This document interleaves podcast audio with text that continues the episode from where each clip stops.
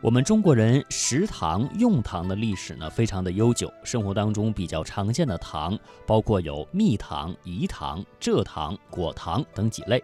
用途啊是广泛，涉及到了烹饪调味、副食、医药以及节庆礼仪等。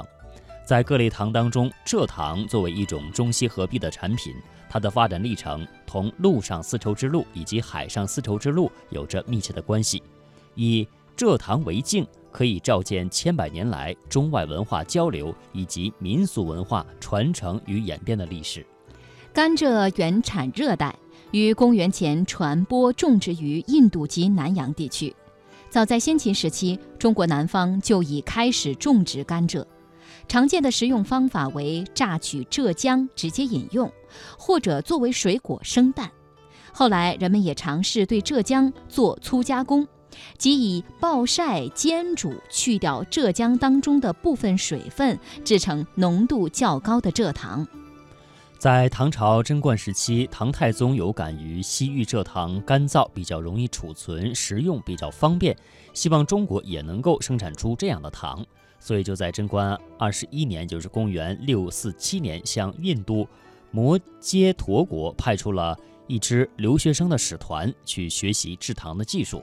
等到他们学成归来，唐太宗又诏令扬州进献甘蔗，试炼十二年之后，成功的制出了品质远胜于西域石蜜、颜色黄白的好糖块。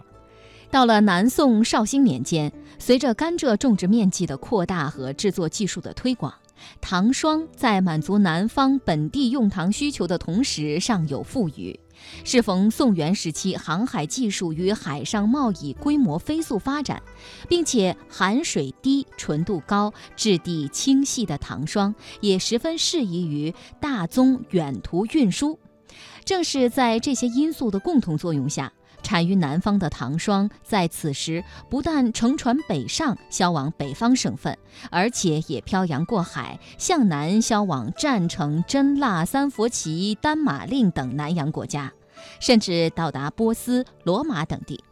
中国糖这一朵小荷由此开始在世界舞台崭露头角。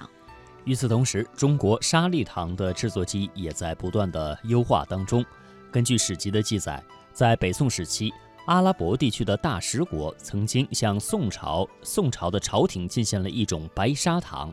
按照当时的衡量标准，糖色越白，说明所含杂质越少，制造的技艺就越精湛。可见，在这一时期，阿拉伯地区的炼糖法比较先进。元朝崛起之后，中外文化交流达到了新的高峰，一些阿拉伯制糖人来到了中国，把他们的树灰炼糖法传授给了福州糖工。进一步提高了中国白糖的质量。马可·波罗在他的《马可·波罗游记》当中提到，福州人能大量炼制非常白的糖，数量多到惊人。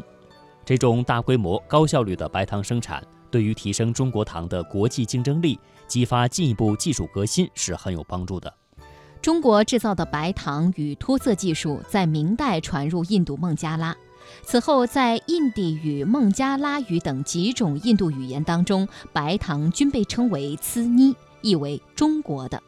糍妮与唐代的西极石密、萨哥令遥相呼应，分别在陆上丝绸之路与海上丝绸之路上见证了千百年来中外各国因蔗糖结下的缘分，